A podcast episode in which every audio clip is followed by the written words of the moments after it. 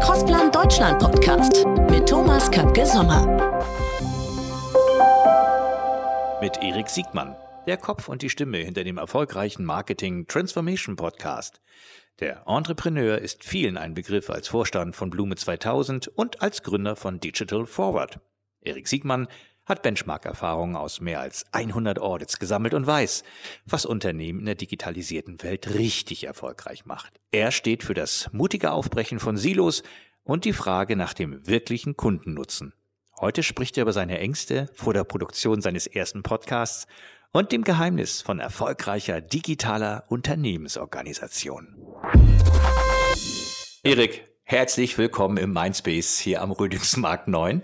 Ich habe im Vorgespräch schon gesagt, ähm, es ist Jahre her, dass wir uns beide gesehen haben. Und ich sage dir auch, wo das war. Du wirst es wahrscheinlich noch wissen, aber ich sag's dir. In meinem damaligen Lieblingsrestaurant im Saliba, in den Alster-Arkaden. Da war ich noch äh, in Agenturverantwortung, ungefähr 50 Meter entfernt. Und da haben wir uns das letzte Mal über Transformation unterhalten, Gott und die Welt, äh, Consulting, viele Themen, weil ähm, ja so die DNA, die die meine Agentur damals hatte, in der ich gearbeitet habe, war ja sehr nah an dem, was du so gut kannst, Marketing verbunden mit digital. Und heute Morgen habe ich ähm, Nummer 26 war das, glaube ich, von dir wieder in der Bahn gehört. Ja, du bist mhm. ja mega eifrig im Podcasting und deshalb interessiert mich mal ähm, zu Anfang, äh, weil ich ja auch so gerne Podcasts mache und auch höre, wie kam es denn überhaupt zu deinem Podcast? Das finde ich mal ganz spannend zu erfahren als erstes. Ja, danke Thomas. Ich freue mich auch, dass wir. Ich erinnere mich noch sehr gut daran. Äh, ist echt wirklich schon fast fünf Jahre her. Ähm, die Frage nach dem Podcast ist äh, vollkommen zufällig entstanden. Ich war Gast als äh, Podcastler äh, beim, bei den Online-Marketing Rockstars von Philipp Westermeier, gemeinsam mit einem Kollegen aus der Branche, Manuel Hinz, äh, und hat das so ein bisschen, naja, ich will nicht sagen, auf die leichte Schulter genommen, aber gesagt, okay, das können wir da jetzt gerne mal einsprechen, da wird eh nichts passieren. Das war ein super nerdiges Thema, es ging um Marketing Automation. Und äh, mir schon ganz bewusst, dass das also weit weg vom Mainstream ist. Und ich habe mir einfach nicht vorstellen können, dass sich jemand wirklich eine Stunde lang Detailliertes zu Marketing Automation äh, anhören möchte. Und ich war total überrascht, was für ein Feedback es dann auf diesen Podcast gab. Ehrlich gesagt war das mein größtes mediales Feedback, was ich seit langem hatte. Also dagegen war so eine war so ein Artikel äh, auf der W&V oder Horizont äh, Startseite, hatte längst nicht so, so, so, so eine Wirkung wie dieser, dieser Podcast. Naja, dann habe ich hier hin und wieder mal bei den, bei den Rockstars als äh, Podcast-Host ausgeholfen bei Themen, die mich selbst interessiert haben und wenn Philipp Westermeier keine Zeit hatte, das Interview selbst zu machen. Zum Beispiel während seiner Online-Marketing-Rockstars hier in Hamburg. So, aber das hat mir so ein bisschen die Hürde äh, herabgesetzt, bis dann der gleiche besagte Philipp Westermeier durch seine liebevolle Penetranz mich dann ermutigt hat, mal seinen eigenen Podcast äh, zu versuchen.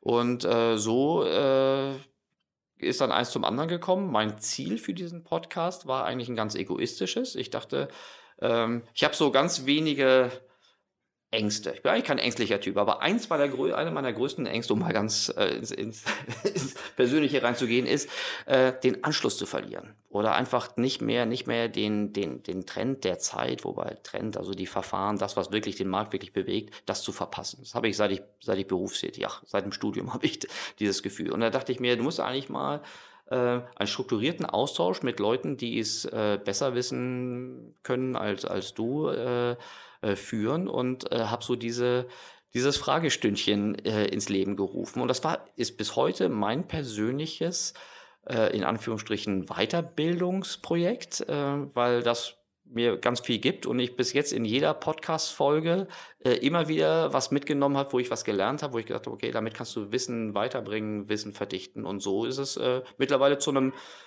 ganz erstaunlichen Erfolg gekommen, wie ich denke, weil das ist weiterhin ja ein nerdiges Thema. Marketing Transformation im Digitalen, das ist ja jetzt wirklich nicht, also ich finde der Unterhaltungswert ist, ist, äh, ist gering, aber ich hoffe, dass der, oder anscheinend scheint ja der Nutzwert irgendwie groß genug zu sein, weil wir sind jetzt irgendwie nach einem halben Jahr, jetzt haben wir uns noch mal ein paar Zahlen angeguckt, äh, da steht schon richtig was da, bin ich ganz überrascht. Ich bin so froh, dass du auch Ängste hast. ich nicht nur alleine. Denn äh, der, der Podcast äh, vom Audio Transformation bei uns hier, oder Audio Game Changer in diesem Fall, der Audio Game Changer Podcast, ist auch so entstanden mit, was ist eigentlich Podcast? Wir hatten hier eine Anfrage von unseren Gesellschaftern und Mandanten, beschäftige dich doch mal mit Podcasts. Ist das vermarktungsrelevant? Kann man da Daten abziehen? Sind das Daten, die wir generieren können? Können wir die Daten in die DMP packen? Äh, wo kriegt man eigentlich Daten her bei einem Podcast? Und ähm, wer hostet den eigentlich? Und wie lang muss der eigentlich sein? Und dann bekam ich dieses Bombardement Anfragen. Dann habe ich gesagt, ich glaube, ich muss mal einen machen, sonst mhm. weiß ich nicht, wie das geht. Ich mhm. möchte, also wie macht man einen Podcast? Das war meine Fragestellung. Und was kann ich damit machen? Und dann bin ich ähm, ja zu unserer Schwesterfirma The Farm nach Berlin gefahren. Die haben so Studios und habe dann mal einen gemacht. Äh, ich glaube weiß gar nicht, wer der erste, oh, ich weiß gar nicht, wer der erste war. Äh, aber so die Top 3 waren dann alle, die ich so kannte, ne? Also so, mhm. wer macht denn mit, ohne mich zu blamieren, ne? Mhm. Und ähm, dann klappte das genauso so gut, wie du es gerade beschrieben hattest. Äh, auf einmal hatte man da was und dann gab es so eine Eigendynamik. Und interessanterweise, und ich glaube, Philipp sagte das ja auch neulich, äh, so in unserer Gemeinschaft der Digitalen, in unserer Peer Group wird es ja durchaus mit hohem Nutzwert aber eben auch so als Unterhaltungsthema genutzt. Und mhm. vielleicht noch letzter Gedanke dazu. Ähm, ich hatte mit einem Podcast-Regisseur gesprochen, der bei der Farm arbeitet. Und der mhm. kommt von den öffentlich-rechtlichen. Die sind ja nicht so wie wir private Radiosender darauf geeicht, in 1,30 alles reinzupacken. Da hat man ja oftmals mehr Zeit. Und der hat auch selbst einen Podcast. Und der hat gesagt, ähm, ein Podcast soll so lange dauern, solange andere ihn interessant finden. Das ist so die externe Benchmark. Ist ein bisschen schwierig bei der Produktion, weil du kannst live nicht mitbekommen, ist der für Dritte interessant oder nicht. Aber genau das erleben wir auch. Es, manchmal sind sieben Minuten gut, manchmal eine Stunde, manchmal 30 Minuten. Bei uns wird ganz viel durchgehört bis etwa zur 25. Minute. Das haben wir so mitbekommen. Mhm. Scheinbar hat das einen gewissen Unterhaltungswert bis dahin oder vielleicht müssen Menschen noch aus der Bahn aussteigen. Das kann ja auch sein. Oder Menschen müssen aus dem Auto raus oder was auch immer. Aber ähm, dieses ähm, Halbstundenformat scheint für uns und unsere Hörer ganz gut zu funktionieren. Ja, und wir haben es auch aus einer Angst daraus gemacht, nicht beantworten zu können, was eigentlich ein Podcast ist. Mhm. Ja, und daraus ist auch eine Regelmäßigkeit entstanden und der Spaß der Woche. Ich bin neulich eingeladen worden nach Wien. Stell dir mal vor. Nach Wien zur Österreich-Werbung, weil die mit ihrer Agentur Denso Iches keine Etatmeldung also per Print rausgeben wollten, hey, wir haben eine neue Agenturbeziehung und wir haben das und das vor und so. Mhm. Und die haben gesagt, nee, wir möchten gerne mal einen Podcast machen über unsere frische Agentur-Kundenbeziehung äh, und mal erzählen, was uns umgetrieben hat, was wir gemeinsam vorhaben und ja auf fast eine persönliche Art und Weise Dritten zu erzählen, warum es uns als Agentur und Kunde jetzt gibt. Also die mhm. haben jetzt zum ersten Mal eine auditive Etatmeldung mhm. herausgegeben und das fand ich auch ganz spannend. Also im Podcasting bewegt sich auch bei uns was mhm. und bei dir relativ viel. Ich habe ja das Glück gehabt, ein bisschen reinhören zu dürfen. Mhm. Ja, du hast ja echt die Branchengrößen auch gehabt. Philipp hast du gerade eben angesprochen und ein paar andere.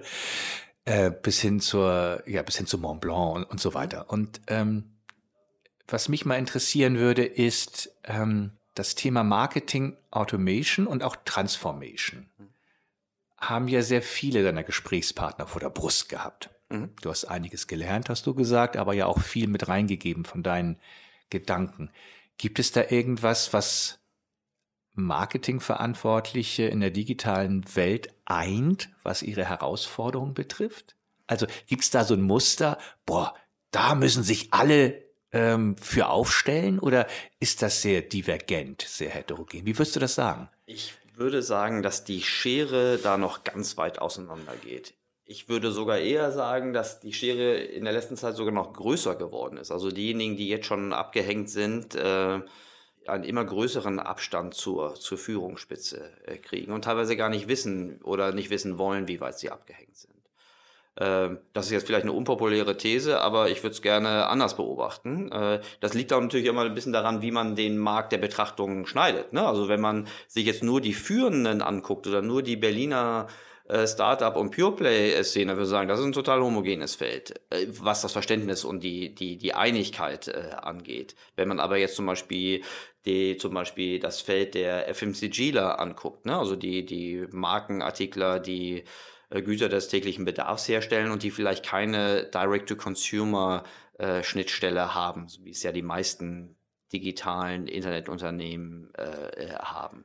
Die, bei den FMCGler geht das Feld ganz weit auseinander. Von, von demjenigen, der es richtig gut macht, der da ja, alle Initiativen drauf ausrechnet, sagt er, wir müssen wir müssten direkte Kundenbeziehungen so gut wie möglich äh, entwickeln und teilweise auch ihren Handelspartnern dann äh, nicht nur gefallen können, äh, weil das ja, ein, das ist ja ein Zielkonflikt, bis zu den FMCG-Lern, die sagen, nö, wieso, ist doch alles wie gehabt, dafür ist doch nicht mein Problem, das sollen mal schön meine Mediaagenturen und meine Medien für mich äh, lösen. Da geht das Feld super weit auseinander und mir ist es aber ein bisschen egal, ehrlich gesagt. Ähm, äh, also ganz egal ist es mir natürlich nicht, weil in meinem beruflichen Leben ist das natürlich schon ein Thema, aber ich ich habe jetzt nicht das Bedürfnis zu missionieren. Ich habe wirklich nicht das Bedürfnis, äh, den Abgehängten irgendwie dann das Bewusstsein reinzubringen. Ich möchte mich innerhalb derjenigen, die sich mit diesem Thema der Transformation auseinandersetzen, mit denen möchte ich mich so austauschen, dass ich mein Muster äh, besser verdichten kann. Ich empfinde mich selbst als Suchender für diese Transformation, weil ich glaube, wir machen das alle noch nicht so lange und diese Herausforderung gibt es ja ehrlich gesagt auch erst seit nochmal 10, 15 Jahren, so in diesem großen Stil. Ja? Das heißt, so altes Wissen gibt es da noch nicht und es entwickelt sich immer weiter. Äh, und mir ist es wichtig, dass ich äh, aus dieser normalen Symptomwelt rauskomme, weil da gibt es ja viel von, laute Nachrichten, äh, Heilsbringen, Versprechen. Davon habe ich, eher gesagt, keine Knappheit, aber an an tatsächlichen Erkenntnissen, Learnings, die auch nicht nur Jubelmeldungen sind oder auch Learnings zum Beispiel, die äh, über, über Rückschläge sprechen oder über Hürden, die, die es gab. Da kann ich mehr rausziehen als diese oberflächlichen Jubelmeldungen. Und dafür ist diese, ich habe da zwei möglich, ich habe da zwei Quellen. Das eine ist mein Job. Äh, durch unser Audit-Geschäft kommen wir halt sehr oft äh, aus, von der Oberfläche wirklich bis ins Rückenmark eines, eines, eines Advertisers, um zu gucken, was läuft da gut, was läuft da schlecht, was sind die Herausforderungen und nicht nur auf der Symptom-Kanalebene, sondern auch, wie ist das Setup, wie sind die Prioritäten. Sind das überhaupt Herausforderungen, die durch Marketing gelöst werden können oder ist es vielleicht auch ein Produkt-Markt-Mix, der nicht, äh, der nicht optimal ist oder sich weiterentwickelt hat? Äh, also deshalb ist das mein, mein, mein Job in dem Punkt der, der, der Media Audits, das ist der eine große Quelle. Der hat aber eine Fallzahl, die ist, die ist schon ganz in Ordnung. Wir haben da schon also deutlich über 100 dieser Audits gemacht, aber äh, es gibt ja noch viel mehr und, äh, und es gibt auch äh, immer auch eine persönliche Perspektive, die total interessant ist. Und das ist die zweite Quelle, jetzt mein, mein Podcast. Und ich glaube, ich setze da eigentlich nur was fort, was ich im wirklichen Leben sowieso schon immer gemacht habe, dass ich mich mit viel mit, mit Marktteilnehmern, Branchenkollegen ausgetauscht habe und versucht habe, so sehr äh, auf beiden Seiten das Vertrauen zu schaffen, dass man auch wirklich über das Eingemachte sprechen kann und nicht nur äh, auf der Symptomebene. Und äh, der Transformation Podcast hat im Grunde gar nicht so ein richtiges Zielgruppenversprechen gehabt, sondern ganz egoistisch habe ich gesagt, okay, äh, mich interessiert dieses Thema Muster, die in der Transformation zum Erfolg oder von mir aus auch zum Misserfolg geführt haben, die möchte ich besser verstehen. Da möchte ich die Hintergründe verstehen, ich möchte den Werdegang verstehen, ich möchte so gut wie möglich ein objektives Bild kriegen, was der, Out, der Outcome davon war oder was die weiteren äh, Herausforderungen sind. So, und dann habe ich mir gedacht, okay, wem soll das gefallen? Äh, die Fragen haben wir uns dann schon so, so mal grob gestellt und gesagt, okay, wisst ihr was, in unserem Friends and Family Umfeld gibt es genug Leute und wenn wir es nur für die machen, die gleichzeitig auch äh, Teilnehmer dieses Podcasts sein, sein können. Und wir haben uns, ganz witzig, ganz anders als wir sonst so ticken, wir haben uns kein quantitatives Ziel vorgenommen. Haben wir auch nicht. Ja, also nee. wir, aber normalerweise, ne, wir leben davon, dass wir, dass wir unsere Kunden dabei unterstützen, Dinge, die sie rein qualitativ äh, wahrnehmen, dass wir, dass wir die messbar machen, dass wir sie bewerten können und für unser eigenes äh, Produkt äh, haben, wir, äh, haben wir gesagt, das erste halbe Jahr äh, gucken wir mal gar nicht so sehr auf die Zahl, sondern machen einfach ein gutes Produkt und, und lernen erst danach, wie die, wie die tatsächlich rein quantitative Akzeptanz ist. Das Gute ist, ich weiß nicht, wie es dir ging. Ich habe schon nach dem ersten oder zweiten Podcast eine warme Dusche an positiven Feedback gekriegt. Das hilft so mal meinem Ego, äh, dass ich mich über so irgendwelche Versagerängste oder Ablehnungsgründe irgendwie hinwegsetzen kann und sagen, okay, das scheint irgendwie gefallen zu haben, das löppt. Ähm, als ich dann zum ersten Mal die Zahlen gesehen habe und auch nicht nur die reine Reichweite, sondern auch die äh, Quote, wie viele wirklich bis zum Ende durchhören und wo sie abbrechen, wo sie wieder einsteigen etc., äh, dachte ich, oh, guck mal, äh, das ist jetzt doch besser als gedacht und nach einem halben Jahr denke ich auch, ist jetzt mehr als einfach nur der, der, der Anfangsbonus. Aber das wird sich zeigen, wie das nach sechs, zwölf, 18 Monaten sich weiterentwickelt. Der Alex Jacobi ist auch so ein KI- und Audioguru. Den habe ich mal kennengelernt bei einer Veranstaltung bei Frank Otto. Mhm. Und der ist auch ganz stark im Podcasting, ganz stark im Social Media. Der ist ein Wirbelwind, Alex Jacobi. Und der hat mir mal gesagt, äh, als wir einen Podcast gemacht haben, Thomas, es kommt überhaupt nicht darauf an, wie viele das hören. Trenn dich davon. Er selbst hat ähm, so eine Hardcore-Zielgruppe, das hat er gemerkt, so N gleich 200. Mhm. Aber er sagt, wenn ich 200 interessieren kann für eine ganz bestimmte, auch im Grunde nischige Thematik und die finden das unterhaltsam und die nehmen was mit ihr privates Leben, ihr Berufsleben oder sie haben Themen, mit denen sie sich mit Dritten austauschen können, Family and Friends. Mhm. Ähm, dann habe ich doch viel geschafft. Und äh, diese Sichtweise gefiel mir auch sehr. Und so machen wir das auch. Und äh, das Beste war neulich, mein Bruder hat ihn, glaube ich, Nummer 12 zum ersten Mal in seinem Leben von mir einen Podcast gehört ist natürlich auch eine harte Nummer, wenn der eigene Bruder das hört. Ne? Der mhm. kennt dich ja aus anderen Situationen in seinem Leben. Und deshalb, weißt du, was ich cool fand? Thomas, ich konnte es durchhören. Mir war nicht langweilig.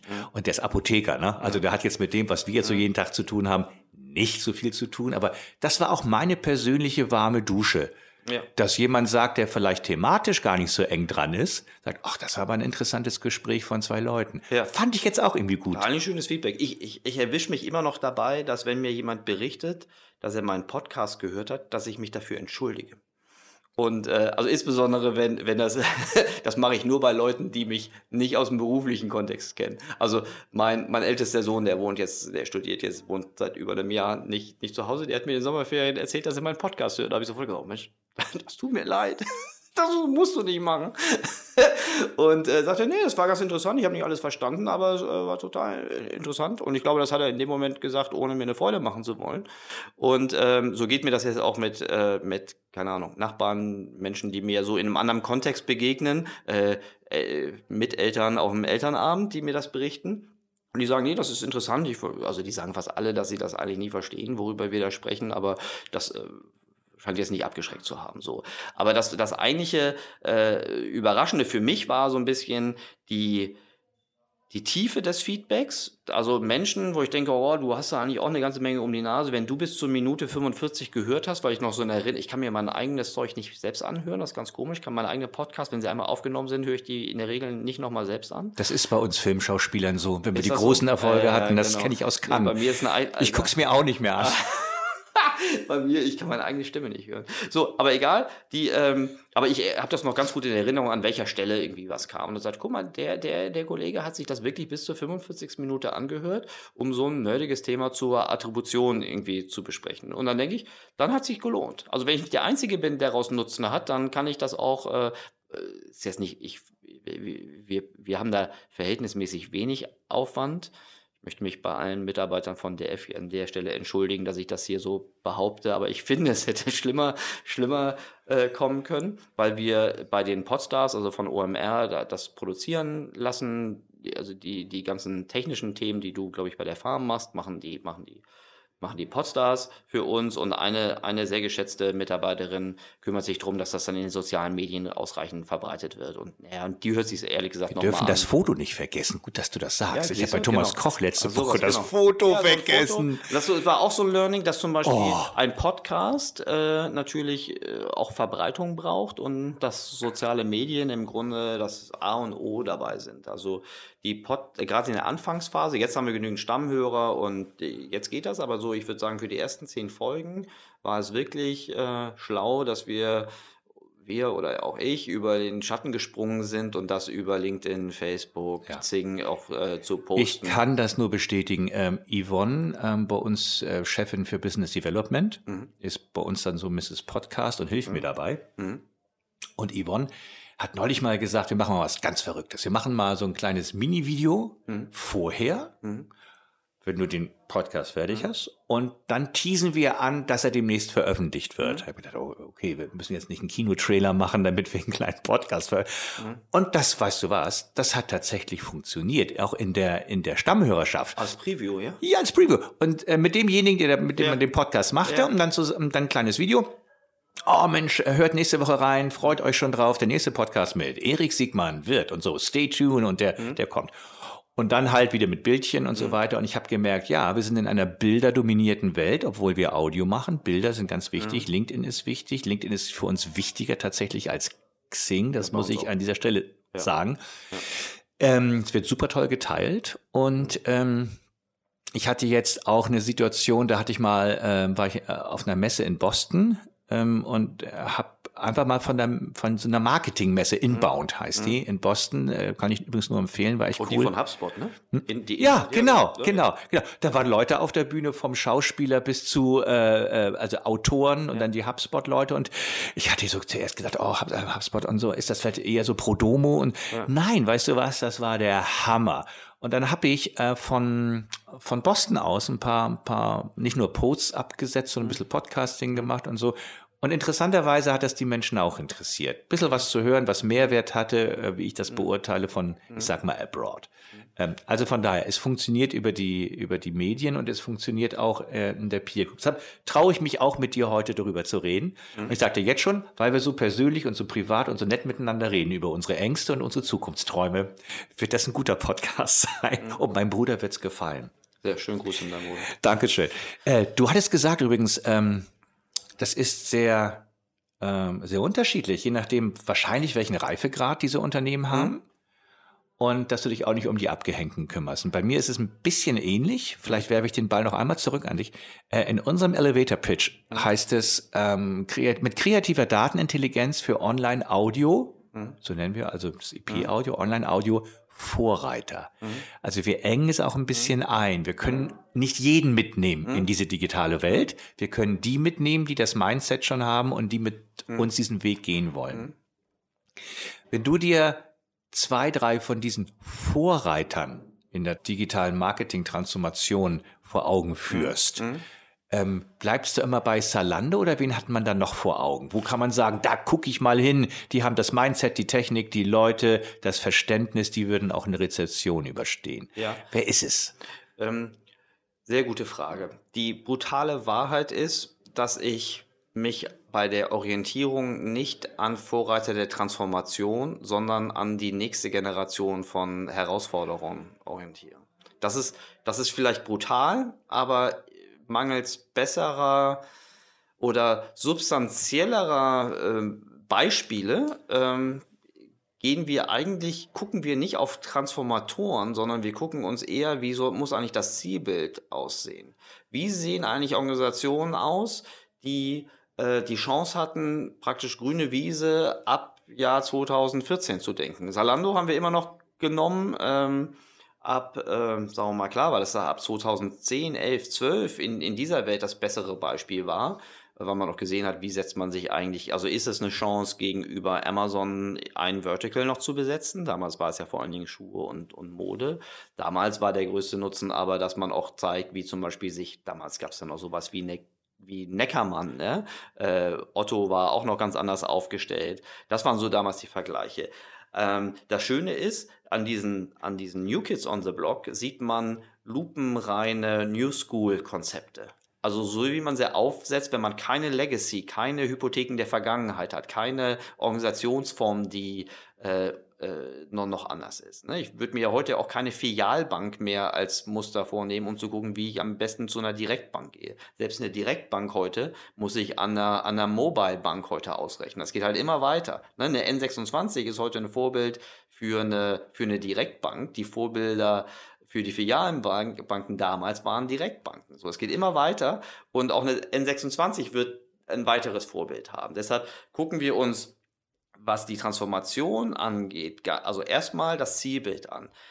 Dann wie kann ich das erreichen, wenn ich jetzt nicht die Chance habe, auf grüner Wiese aufzusetzen? Dann gucken wir uns an, was musst du denn eigentlich angucken und anpacken, damit dir diese Transformation bestmöglich gelingt. Da lernst du aber mehr was über das Doing, nichts oder zu wenig über das Zielbild. Weil das Zielbild ist bei jeder Transformation immer auch ein Produkt aus Kompromissen des Machbaren und des, also des Möglichen.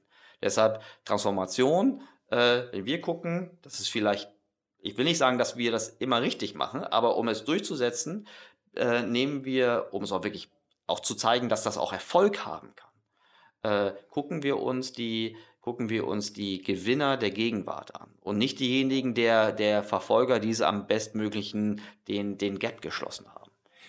Wenn, wenn ich, also das finde ich total spannend, weil mhm. ich hatte diese Wahrnehmung und Perspektive auf Transformation so wie du sie betrachtest, auch dann im Consulting-Bereich noch nicht. Mhm.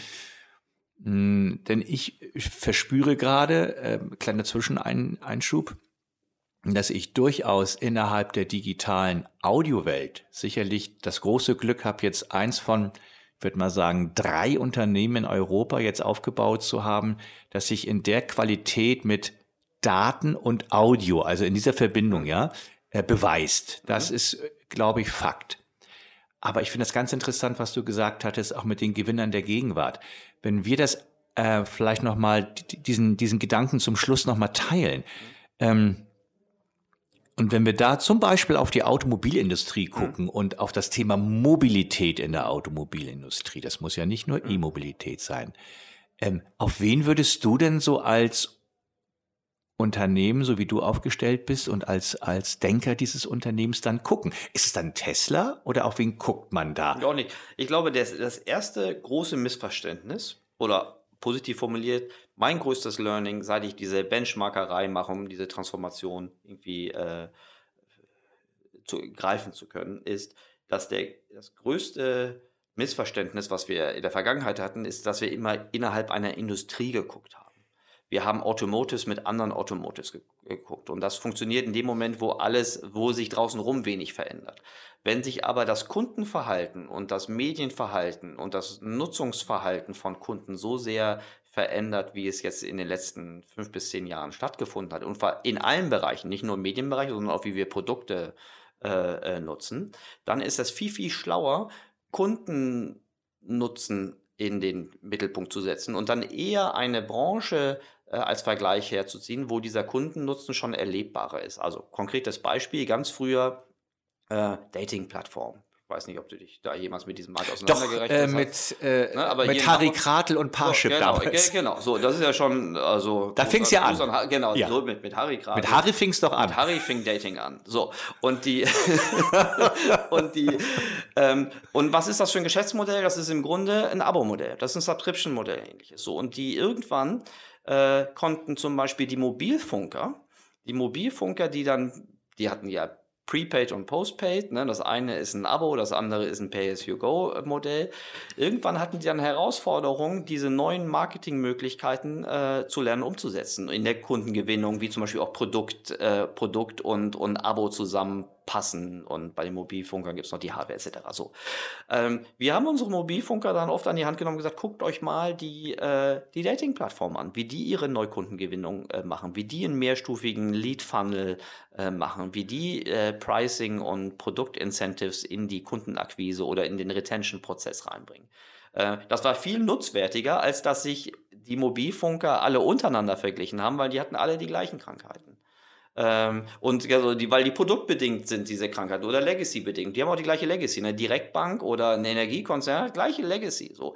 Bei, guck die Automotives an, als Beispiel. Du hast das Beispiel. Guck die an, wie zum Beispiel, was die großen Sprünge sind. Äh, Mietwagenvergleich zum Beispiel. Beste Beispiel aus meiner Sicht, äh, vergleich mal eine Eurocar, ist ein traditionellen Player mit einer Sixt. So.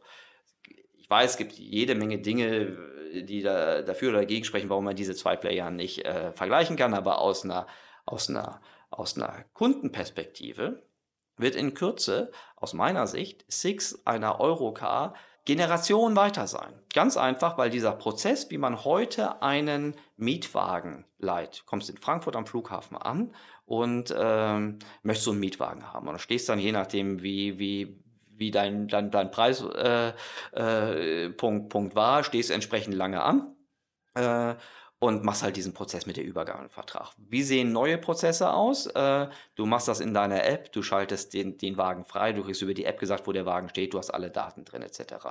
Woher hat Six das gelernt? Natürlich durch ein ganz anderes Modell aus dem Carsharing. Ne? Die Hardware, die Hardware, die in einem Car2Go oder in einem, in dem Fall jetzt in einem, in einem DriveNow mit BMW drin war, das ist ein Paradigmenwechsel, wie eigentlich Kunde und Produkt zusammenkommen.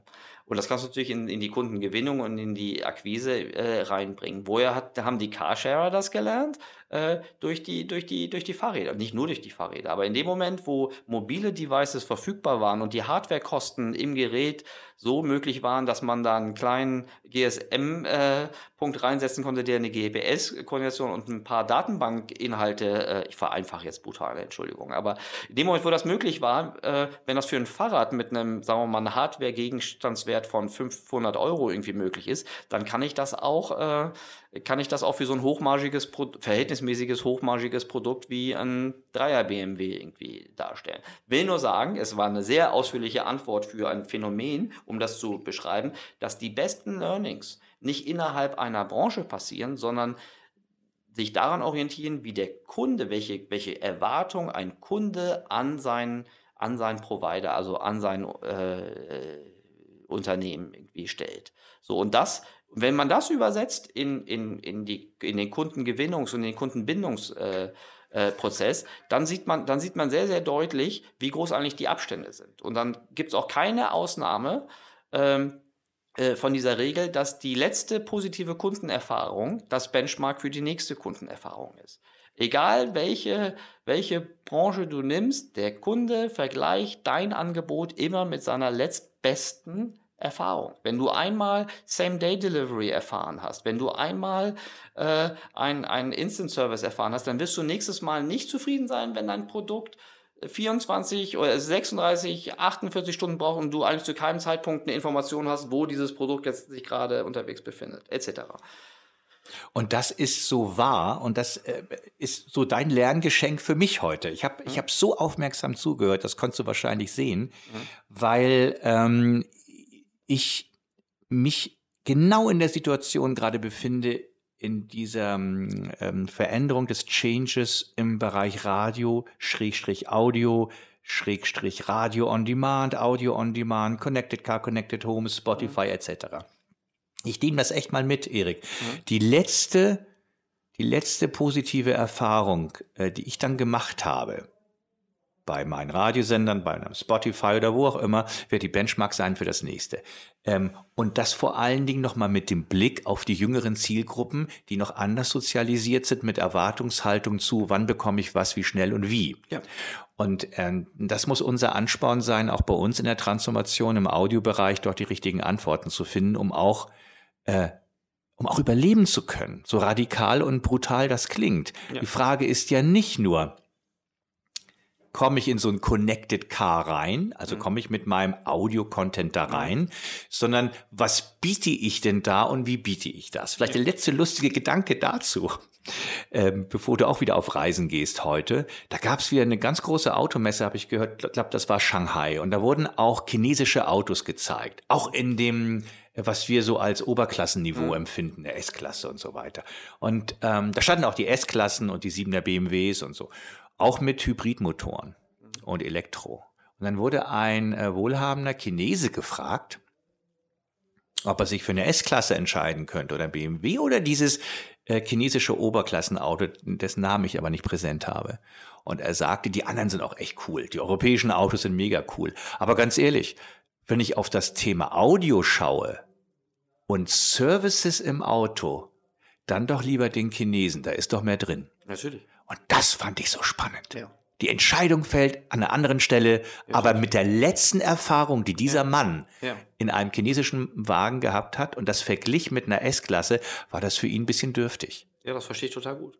Und das wird, äh, das wird eher noch sich verstärken, diese, diese Erfahrung. Also man, man könnte das auf so eine alte Binse zurückführen, kundenzentriert denken. Das Beispiel, was ich vorhin von den Mietwagen ähm, gebracht habe, ist ja ist noch verhältnismäßig ein Beispiel auf hohem Niveau, weil Mietwagenanbieter ja schon eine Direct-to-Consumer-Beziehung haben. Der Guck hat dir- die letzte Meile. Genau, der hat die letzte Meile schon. Guck dir mal an, wie in Deutschland äh, jetzt zum Beispiel, wie unterschiedlich der Markt für, für Neuwagen orientiert ist. Also von den Markenherstellern selbst, also von den Herstellermarken bis zu den ganzen Aggregatoren, bis zu Leasinggesellschaften der alten oder neuen Generation, die entweder B2B oder B2C orientiert waren. Da ist der Abstand noch viel, viel größer äh, zwischen dem Besten und dem Schlechtesten. Mach doch einfach mit dir mal einen Spaß und äh, versuch mal über digitale Wege eine Probefahrt für eine der Top 3 deutschen Automobilmarken zu machen. Da fällst du vom Glauben ab. Ähm, auch meistens erkannt, äh, dass das nicht, nicht gut ist von den Marken und die äh, gibt dann jede Menge Ausreden, also nicht Ausreden, Erklärungen, warum, warum äh, das so sein muss. Händlerabhängigkeit, Daten teilen etc. Die Legacy. die Aber die genau, die Legacy, aber das kann sich eine, die Generation der heute jetzt, der, der, der, der Kunden von heute und morgen, die interessiert sich doch nicht mehr, dass dieser Markenhersteller in den 70er, 80er Jahren ein übermächtiges Händlernetzwerk aufgebaut hat. Das ist doch dem vollkommen egal.